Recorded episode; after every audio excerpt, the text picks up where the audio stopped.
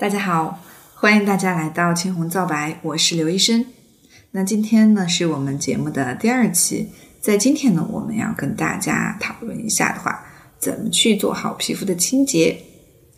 那说到皮肤清洁，每天的话，门诊都会教大家怎么去洗脸，然后正常情况下怎么洗，做了一些光电治疗以后怎么去洗脸。那其实很多人没来之前的话。它是因为洗脸出了问题，然后皮肤有一些诶相应的一些问题。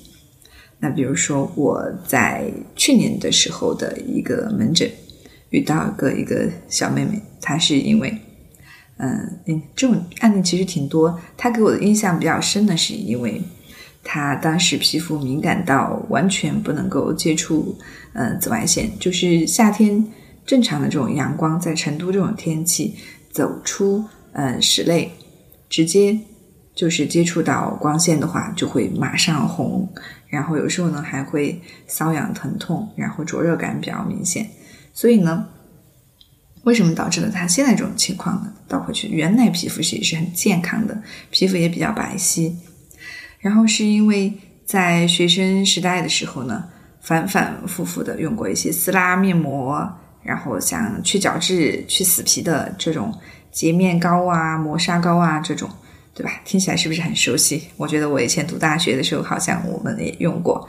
嗯，当时的话，是因为最开始的话，那个时候还没有嗯专门学习皮肤方向嘛，还在临床，所以对这一块的话，其实还不是那么了解。因为市面上铺天盖地的这种呃广告的宣传，会让我们就有这种意识，就是皮肤一定要清洁干净，要深层清洁，要把里面的脏东西、残留的都洗出来，这样的话皮肤才会润透白，对吧？才会比较干净。那后面才知道这样的呃洗法是错误的。因为这样的话会破坏我们的皮肤屏障，时间长了以后呢，你的皮肤的这种结构和功能，呃，它都会受到影响。具有保护性的这样一些结构和功能受到影响以后，皮肤当然它就会变得比较敏感。有的人他呃越来越重的话，甚至是一个严重的敏感性皮炎。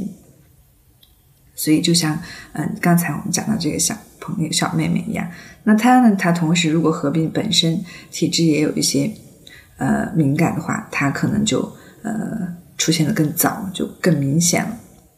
那另一个呢，就是嗯，同样的，因为也有这样类似经历的呃一些呃错误的、不恰当的护肤的方式，导致面部的这种过度的清洁，而导致皮肤的这种屏障的功能受到影响。什么叫屏障功能？后面我们讲一下哈，这种。什么叫屏障呢？顾名思义，就是抵御外界刺激，有这样一个嗯，在外面起一个抵挡这些不好的刺激的这样一个作用的一个结构。当然，它同时就有它的功能。那话说到皮肤，它变成比较敏感了以后，很多人再去就医，像一些医，哎，就是比如说像公立医院，很多时候因为知道看病的人特别多嘛。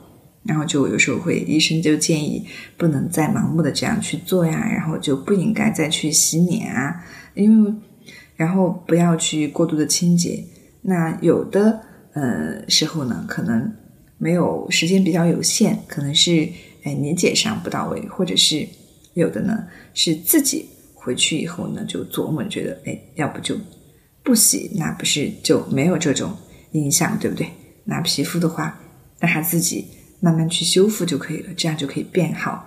所以呢，我们诊上也遇到过这样的案例很多。那最长的呢，我是听到我们之前的一个嗯老教授、老专家，他在临床上遇到过一个有一年不洗脸的这样一个案例，就是他放的前后的，就是皮肤的临床照片的话，他脸上都已经有很多这种呃污垢，就垢着垢着在脸上。然后你要去做做清洁的话，它其实很多都已经在组织里面。就皮肤的话，其实呃这样的皮肤，它当然也不会是健康的。那洗了洗太过了，或者是清洁过度了，它是不对的。那是不是诶不去洗，那就没有这些困扰？那当然它是没有洗的这种困扰，但是它相应的影响我们皮肤的这种健康的呃生理功能的话，它其实也是不对的。那所以说，我们洗脸那是肯定要洗的。那怎么去洗呢？嗯，那之前呢，我们做过好多次科普，因为洗脸的话，我发现，哎，做了一期关于洗脸的文章以后呢，还有相应的视频，很多哎人他都觉得这种日常护肤的习惯，然后原来我在误区里面有这么多不恰当的，其实我在破坏我的皮肤的这样的正常的结构和功能。那就之前门诊的话有一个，哎，刚好，对对对，今天门诊的话刚好就是这位，嗯，就医者小伙伴的话刚好来复诊。他第一次来的时候他就说：“哎呀，刘医生，我是之前在嗯你们医院的官方的网站上看到有相应的科普，里面有一期你是讲怎么去洗脸呀，怎么做好日常的科学护肤。我就看到以后我才知道。”我每天用什么洗脸仪呀、呃洁面神器呀，然后这些对我皮肤是不好的。然后直到保湿霜没擦好，然后我照着，哎，先改善了我的习惯。哎，我发现我的皮肤真的没有之前那么干燥，然后我的敏感也改善了。然后在这样的基础上，嗯，那我觉得，那我脸上有一些斑点，或者是整个就是生了宝宝以后，一直对皮肤的护理呢也比较疏忽。那我再想要进一步的采用一些比较安全健康的方式去改善，所以才来就诊。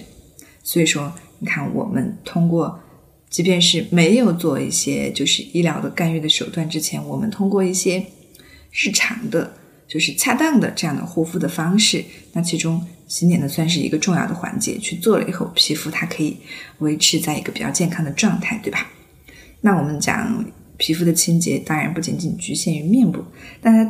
面部我们讲清楚的，它全身的话都是相应的，不仅仅是说你洗了它皮肤出现一些问题，那我们同时其实不同的肤质，比如说干燥的，然后敏感的，哎，比较出油多的，比较油腻的这样一些肤皮肤的话，它我们去清洁的时候，去洗的时候呢，都要分门别类，采用不同的呃水的温度呀，然后清洁的产品呀，或者是。做的时候呢，要有呃这样一个意识，知道呢怎么去做。那怎么去做呢？那我们就要建立在一定认知的基础上。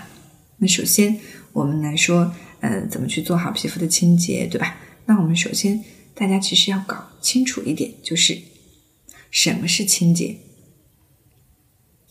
那清洁的这个概念的话，它不是一直都有，它是在二十世纪初。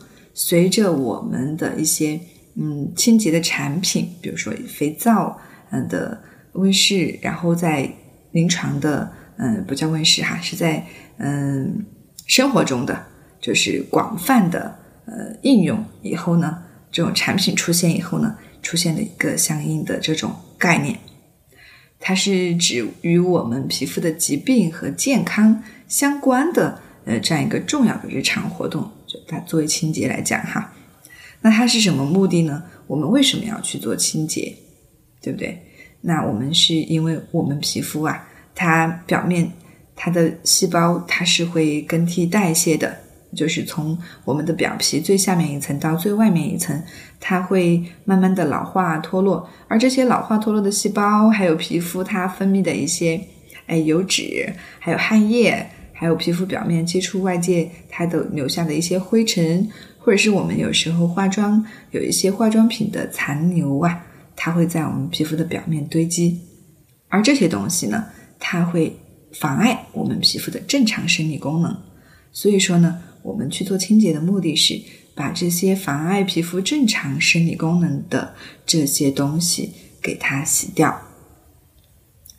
那一旦洗掉这些东西的话，呃，有时候刚刚讲到它为什么去洗，它要讲究，对吧？那洗不注意的话，就会洗过度。那什么样的程度呢？算是洗过度呢？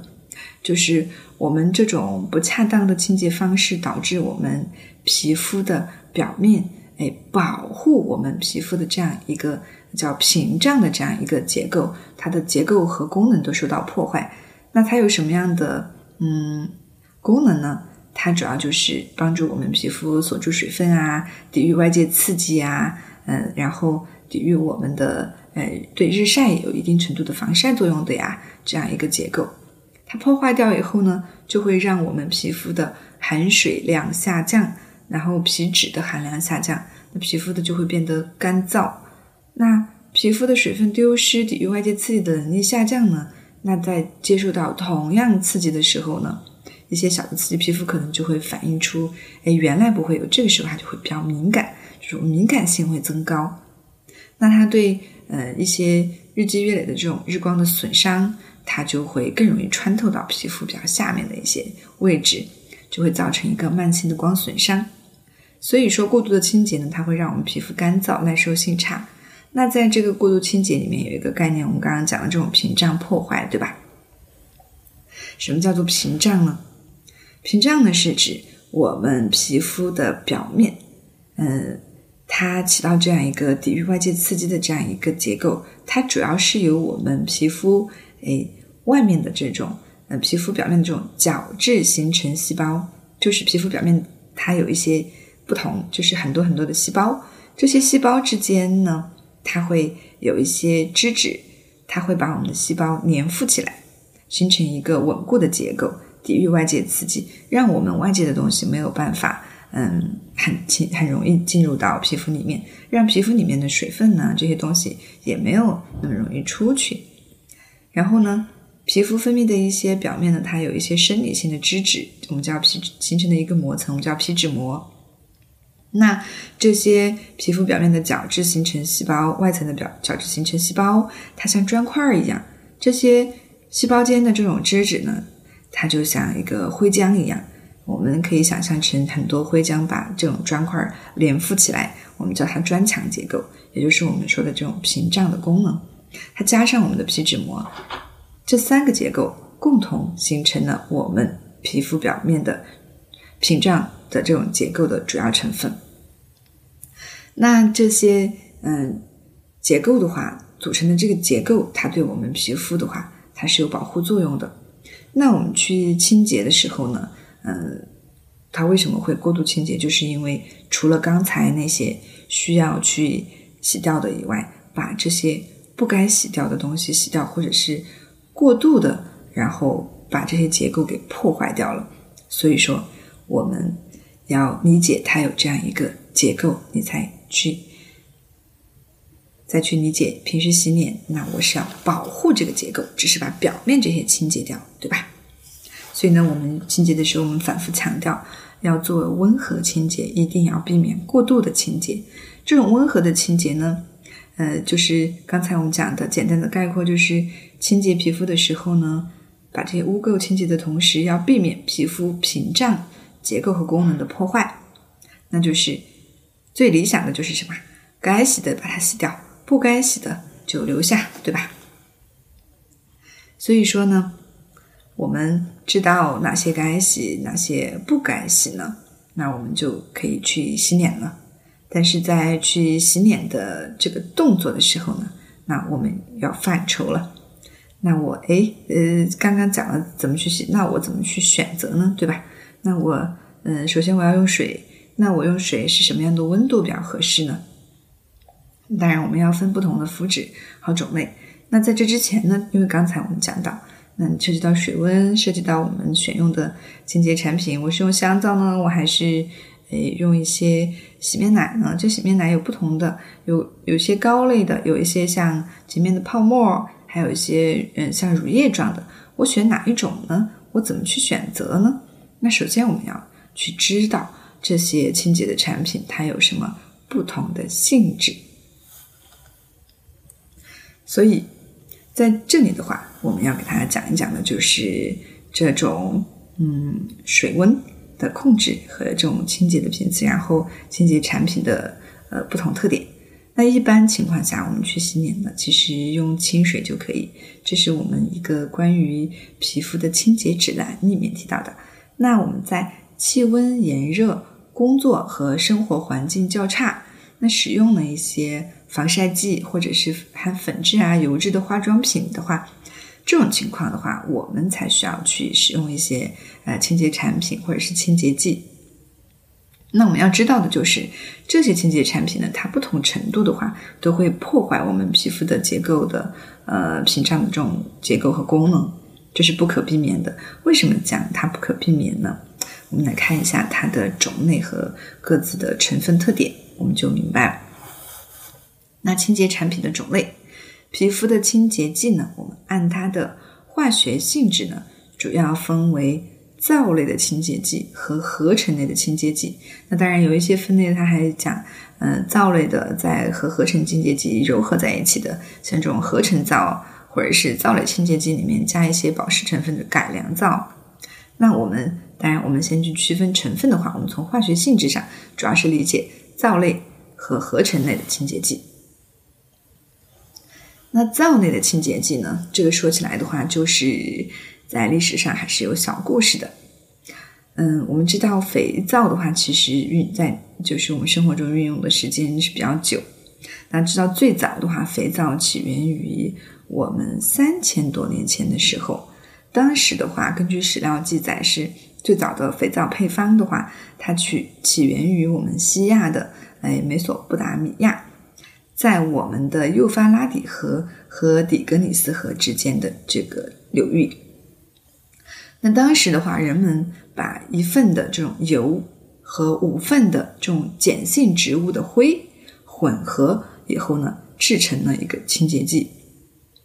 那关于它的起源呢，我嗯，在就是相应的一些文献，还有嗯，知乎上嗯，百度上去看了一些，然后比较有趣的。那举个例子，就是在欧洲的话，有关于肥皂的起源很多一。就是，嗯，有一个说法呢，是说古罗马的高卢人，他们每次遇到节日呢，会把羊油和山，嗯，就是就是桦树的那个灰溶灰，嗯，溶液搅成就是比较粘稠的这种状态，然后涂在我们的头发上，梳成发型。哎，但是在一次突遇大雨的时候呢，呃，发型拧坏了。但是却意外的发现呢，头发变干净了，这个是一个说法。嗯，在另外一个呢是，就是呃，就是说的比较多的一个说法，就是罗马人在祭神的时候说，呃，烧烤的牛羊肉滴落在草木灰里，形成了像油脂球一样的这种东西。那妇女们在洗衣的时候呢，就发现了沾了这种油脂球的衣服更容易洗干净。那这些呢，都说明人们的话。它的是利用这个动物脂肪与我们的草木灰，然后呢，哎，放在一起，配制成了一个清洁剂。那所以呢，皂它的嗯使用呢已经有上千年的历史。那我们话回呃回过来说到我们的皂类清洁剂，那我们知道动物油与草木灰对吧？草木灰里面呢，它主要是以含钾的这种碱基，嗯，它。主要是，所以说我们就知道它是一个碱性的东西。那碱性的东西它有什么特点呢？它就是去污的能力比较强。嗯，不仅仅如此，它在一定的情况下，这种碱性东西它还能破坏我们的细胞的细胞壁的这种结构。嗯，然后呢，但是所以说它会有一定刺激性，因为它会破坏我们细胞的这种正常结构嘛。然后会升高我们的皮肤的 pH 值，容易把皮脂膜。呃，给清除掉，就是我们刚讲的，对我们皮肤有保护作用的这样皮脂膜给清除掉，导致呢皮肤的就比较比较容易敏感。那刚才稍微提到一些的，就是像一些有保湿成分的这种改良皂类呢，或者是一些含甘油的一些手工皂呢，它相对会温和一些。嗯，就是比起通常这种日常的肥皂来说，刺激性呢小一些，但是它实际上它也是偏碱性的。那另一类呢，就是合成清洁剂。那它就是也是有历史渊源的。随着我们的这种皂类清洁剂它不断的发展到后期，那人们就会发现，哎，它对我们皮肤的话，其实有一定的刺激性。那我们有没有一种比较温和的这种哎保湿产品能够去生产出来了？那慢慢的，因为有这样的需求，慢慢就产生了这样一些产品。合成清洁剂呢，它主要就是利用了一个呃有效的成分，叫它表面活性剂，它会有一定的极性，或者偏阴，或者偏阳，或者偏中性。它在皮肤呃表面，或者是像一些洗头呃洗发水、护发素，其实它也涉及到这种极性的表面活性剂。那我们去清洁的时候呢，它就会把我们的呃就是相应的这种污物的话，通过它的这种极性的话，然后去中和。所以，嗯，表面活性剂的话，再加上一些保湿剂、粘合剂。然后再加上我们的一个防腐剂这些等等，呃，混合而制成的一个合成清洁剂的话，它跟我们传统的清皂类清洁剂相比呢，它就是它的清洁，嗯，就力度呢就相对更温和一些，刺激性呢是明显的减小呢。在这里面的话，它偏阴离子、偏阳离子、偏中性，嗯，它就相对，嗯，会它的呃清洁力又会有一定的差异。那我们知道，皂类清洁剂它是偏碱性的，在合成类清洁剂的话，它一些呃偏碱性的，像这种情况的话，它的呃 pH 值高一些的话，它相应的清洁力是会强一些。像一些弱酸性的话，相对呃也是要相应的呃偏阴离子的这种的话，相应的话，它清洁力嗯就是这么讲吧，就是。阴的阳的也好，它都会有一点差别。但我们平时用的就是概念上理解的比较多一些呢，就是嗯中性的这个偏中性的，我们用的比较就是我们平时经常现在很多敏感肌会提到比较多的就是氨基酸的洁面乳，它实际上就是一个偏中性的，它的清洁力呢相对比较折中，比较温和。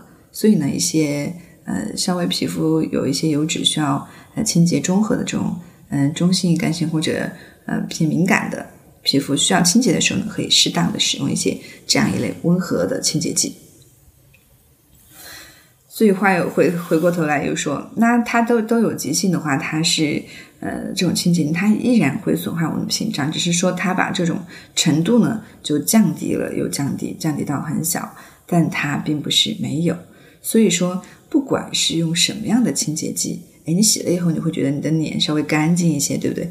实际上就是它的把多余的皮脂给中和掉了，只是它的程度不一样。所以不管是哪一种清洁剂呢，它都会对我们皮肤造成一定的这种刺激，对屏障有一定损害，只是说大小而已。所以说呢，那我们的清洁产品就是呃建议能不用就不用，能少用。那就少用。那即使要用呢，我们是在有需要的情况下，比如说皮脂分泌旺盛的一些区域，比如说我们面部的一些 T 区，嗯，身体的一些部位，比如说胸部啊、背部这些皮脂分泌比较旺盛的区域。好的，那我们也知道相应的为什么哪些该洗掉，哪些不该洗掉，怎么样去选择这些呃清洁产品它各自的特点。那我们现在就可以去洗脸啦。那洗脸的时候怎么洗呢？首先说我们一天洗多少次，对吧？那我们建议呢是一天，哎，就是早晚各洗一次，那比较常见。因为晚上睡了起来，有的时候会有一些多余的皮脂嘛。那嗯，白天的话会接触外界环境，那怎么去洗呢？那我们的水温怎么把控？那随着季节的变化呢，我们的洗脸的水温应该是有一点变化。那夏季呢，其实我们就这种常温都可以。那冬天呢，或者凉一点的时候呢，我们可以用一点温水。那一般呢，就跟皮肤的温度呃差距不大，维持在皮温呃跟皮温差不多的这样一个温度比较好。如果是有时候要帮助我们的一些面部的这种皮脂。它有利于它溶解，可以用稍稍温偏热一点，但是呢，不要超过四十二摄氏度，就不要太烫，因为这种嗯过烫的话，它也会破坏我们皮肤的这样一个屏障的结构。所以呢，所有的清洁产品的使用啊，它都不可避免的造成我们皮肤的嗯屏障受损，经皮肤丢失的水分增多，所以用了。清洁产品以后呢，我们要及时的做好保湿。那因为这里讲到洗脸，怕今天大家听完以后就去洗，洗了以后不做好保湿，所以我们讲要洗完以后皮肤还有微微湿润的时候，赶紧把保湿产品涂上去，厚厚的涂上一层。那下一期呢，我们为大家讲怎么去做好皮肤的保湿。那我们讲到怎么去洗，然后频率、水温，对吧？那我们。皮肤的话，它有不同的肤质，它其实去清洁的时候是应该有所区分的。那我们就很多时候现在都说敏感肌，敏感肌。那其实呢，我们皮肤它没有肌肉，它就是皮肤嘛。就是我们形象化的让大家觉得这样理解的话好理解一点。那我们叫敏感性的皮肤。那皮肤它敏感的是一种状态。如果皮肤比较敏感的时候呢，说明它就抵御外界刺激的这种能力的话是下降了的。这种情况下的话，如果呃过度清洁的话，会加重我们的敏感。所以，我们对敏感性的皮肤的话，我们肯定是坚决不能再去用什么撕拉面膜呀、磨砂膏啊，然后洁面神器呀，然后禁止去去角质，还不准去美容院什么反复的呃，就是摩擦面部，甚至是我遇到过有面部的说敏感呢，是因为有炎症。要通过刮痧排毒，这些都是不可取的。那刮痧排毒就更是，呃，对于敏感肌来说更是伪科学。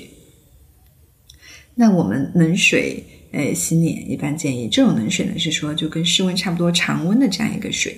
那太冰太凉了也不行。敏感性的皮肤呢，它对冷热的刺激的话都比较敏感，所以就选择温偏凉一些，然后这样一个水温。然后呢？敏感的部位呢，我们是需要停用洗面奶的，尽量用清水。那很多人就会问一下，哎，那我是不是用矿泉水这也更好？其实没有必要。那我们自来水的话，它其实已经通过滤过了一些像重金属啊，一些对皮肤这种有刺激的一些东西。那其实它是可以用来做面部或者是做身上皮肤的清洁的。那我们 T 区这样一些。诶，非敏感的部位，但是又稍微有点油的地方呢，我们可以，嗯，就是特别敏感的状态下，每个星期用个一两次的洁面乳就可以，用一些比较温和的洁面乳。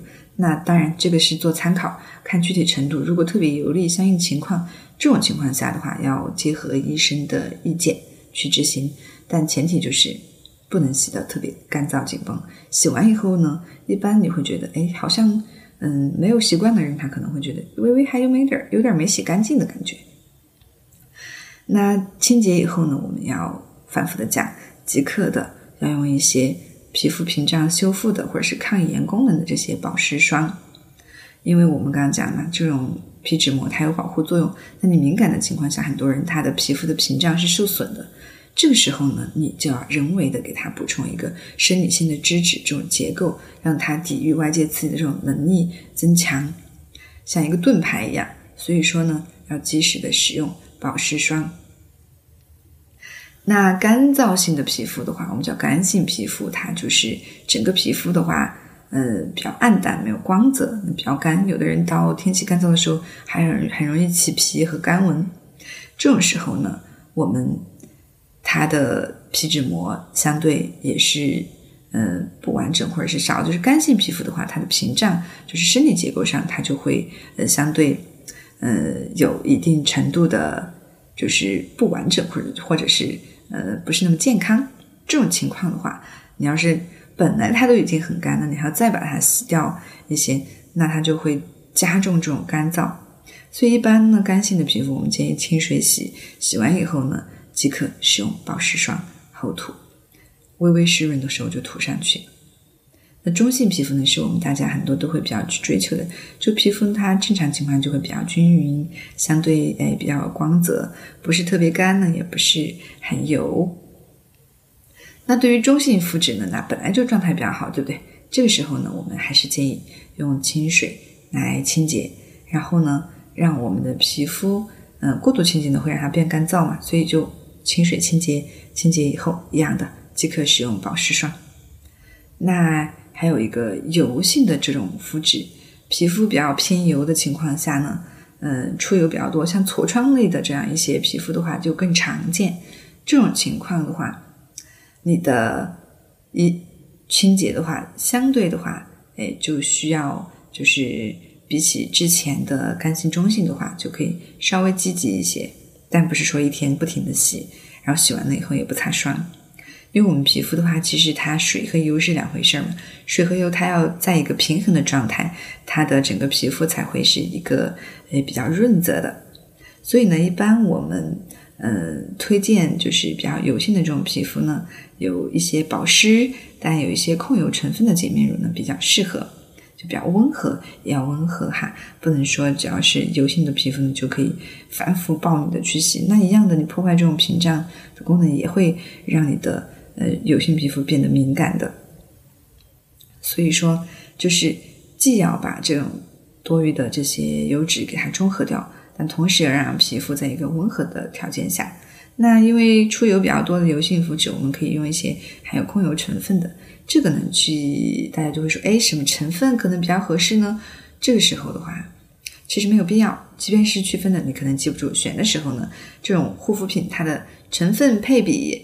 它的临床验证，它它都是呃需要一每一个环节都达标的。你只是看一个，你再去选，你很容易就呃入坑，就是走到坑里面去了。所以说，怎么去选择呢？你可以选择呃，就是在医生指导下用一些呃比较大众一些的，然后在临床上呃使用的时间比较久，有一些循证医学证据的就更好。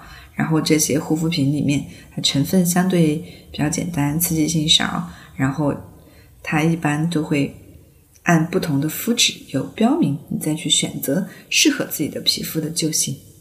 也不一定是说，呃，一定是哪一个马上就选对。但是你用的过程当中，慢慢的，嗯，就是皮肤说了算，洗了就觉得对油脂有改善，但也不让我们皮肤变敏感。说的比较复杂，其实就是其实，嗯，只要是比较靠谱的这种清洁产品，像很多有一定 参考价值的话的这种这种类目里面还挺多的。结合医生的意见嘛，这里没有特别的推荐呢，嗯，就是怕大家就是都盲目的去选，嗯，就是作为之前没有经验的话，请专业的医生嗯看一看指导一下呢，要更客观一些。那我们。混合性的皮肤就是其实很简单理解起来，就是干的、油的、敏感的这些，它在同一个皮肤上面分不同区域，它也不一样，对吧？那我们其实清洁方式呢也很简单，就是分区嘛，不同区域按不同的清洁。那刚刚讲到过，比如说 T 区呀，它的皮脂分泌旺盛这些区域呢，我们可以相应的用一些清洁产品。那中性或者干性呢，我们就用清水。那清洁产品呢？我们选择有温和的、有保湿的这些呃成分的，那相对呢就更好一些。那所有的都一样，洗完了以后一定要记得保湿，把霜及时涂上。那一些护肤品里面有这种保湿修复功能的成分呢，其实很嗯比较常见的就是我们的含有一些神经酰胺啊、角鲨烯、甘油三酯啊这些脂质成分。就是刚刚我们讲的，去弥补我们的生理性脂质的不足或者缺乳的这种情况。那避免呢使用呢，要用一些，比如说像磨砂呀、泡沫啊这种特别丰富的清洁剂，就强效的清洁产品是要避免的。有刺激成分的也是要避免的。哪些刺激成分呢？比如说一些含酸类啊、果酸啊、水杨酸啊、酒精啊这种对敏感性皮肤呢，我们是需要去避免的。但有一些功效性的这些含酸类的成分呢。呃，有些肤质可以用，这个必须要在医生的指导下，要不然到时候护肤不恰当，皮肤变得越来越敏感，就得不偿失了。那除了这些不同嗯肤质，我们知道这样去呃做一个清洁的原则的梳理。那其实我们还有一类就呃比较多见的，就是我们在做一些光电的治疗。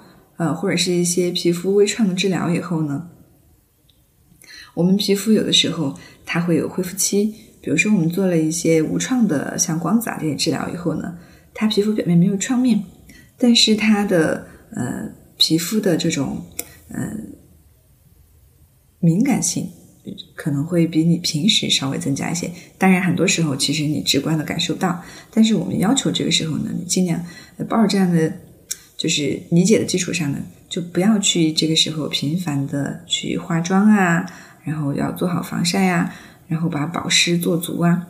就保，比如说我们平时就随时把霜啊这些涂厚一点，嗯，让它组织再去修复，达到更加健康的状态的同时呢，提供一个良好安全的环境。那这个时候呢，我们一般就一样的针对不同的肤质去清洁，对吧？然后呢，呃，一般来说洁面产品呢，应该尽量少用。如果需要用呢，用一些温和的氨基酸洁面乳，在医生的指导下去使用。那当然了，还跟治疗的咱们的参数、你的能量、你的反应相关。原则上来说的话，没有结痂的这种嗯无创的治疗呢，相对受限的话不明显，主要是嗯尽量避免过度的这种清洁的刺激，然后把保湿做好。那像一些有轻微的一些创面，比如说做了一些点阵激光，它有小的这种结痂，这种时候呢。我们有创面的时候，一定都要注意的是，一定要防水，对吧？防水是说我们防止就是接触深水，因为有细菌，怕接触了以后创面感染。那在这种就是注意创面的消毒，保持创面的清洁干燥。这种时候呢，这种清洁干燥是说不要去沾深水，让它晾着。那同时的话，我们皮肤的这种呃愈合的话，它在一个有湿性愈合，我们讲，嗯，这种环境中就是做好皮肤的，呃，保湿的情况下的话，它的愈合能力，嗯，愈合的环境比较好的情况下的话，它的相对的话，对它的愈合是有帮助的，会促进它的愈合。所以在我们的这种夹壳啊，它是对我们创面它是有保护作用的，所以我们需要去。保持创面的这种干燥，就是为了让我们的夹壳不要去因为沾了水啊这些，呃，过早的就去脱落了，让它自然脱落，长好以后呢，它自行的就脱痂。那我们一般治疗后的头一两天呢，痂还没有形成，这个时候呢，就是我们说的要消毒，避免感染。那做了治疗以后呢，三五天左右，呃，痂壳这个时候形成了，那我们不能用生水。那如果需要清洁呢，在医生的指导下，或者是由医生来操作，可以用生理盐水或者是冷开水啊这些清洁。但是，嗯，自己千万不要去做。而且，如果医生没有交代你可以这样去做的话，你就不要去做，说明医生觉得你可能把控不了。你要是操作不当，可能就到时候，哎，造成了夹壳的提前脱落，脱落影响创面的愈合。嗯，那有创面的，那需要我们一般呢？需要消毒创面的水洗以后呢，可以涂一些就是保湿修复的这种霜剂。那今天讲了就是咱们呃什么叫皮肤屏障，怎么去做清洁？清洁的话需要做到温和，然后不要过度。然后哪些该洗的，哪些不该洗的，把该洗的洗掉，不该洗的留下。然后在这个程度上呢，分不同的肤质，呃，按照呃不同的清洁的特点去做好。然后在这么多的信息里面，归纳归纳总结的话，就是简单的两句话。它的要领就是，咱们做皮肤清洁的核心要领就是，那既要洗，又不要过度的清洗。那既然清洗它会不可避免的造成这种损伤，那我们就清洗了以后，哎，清洁了以后呢，一定要即刻的去弥补这种屏障的结构和功能的这种。损伤要去修复，所以我们为什么洗完面或者做就是身上洗完澡，要即刻的去用一些身体乳和保湿霜斩干水分，皮肤就是微微还有点湿润的时候赶紧涂上去。要是等皮肤表面水分完全都蒸发完，这时候再去擦保湿的话，其实你的水分都蒸发完了，就不是最好的时机。然后涂的话，要让我们皮肤随时都保持在一个比较润泽的状态，特别是这两天冬天，那你皮肤的话要保持在皮肤随时都诶比较滋润、比较有光泽这样的情况下的话，能够达到一个呃良好的认为去补充修复这样一个屏障的功能，然后修复这样一个屏障的结构，然后让它的功能在一个比较良好的状态。所以呢，我们皮肤健康。首先，清洁作为第一步的话，从日常生活中呢，是需要我们去把它落到实处做好的。那今天就跟大家分享了关于怎么去做好面部的清洁。那下一期呢，我们跟大家分享怎么去做好皮肤的保湿。那这里是青红皂白，我是刘医生，感谢大家的收听，我们下期再见。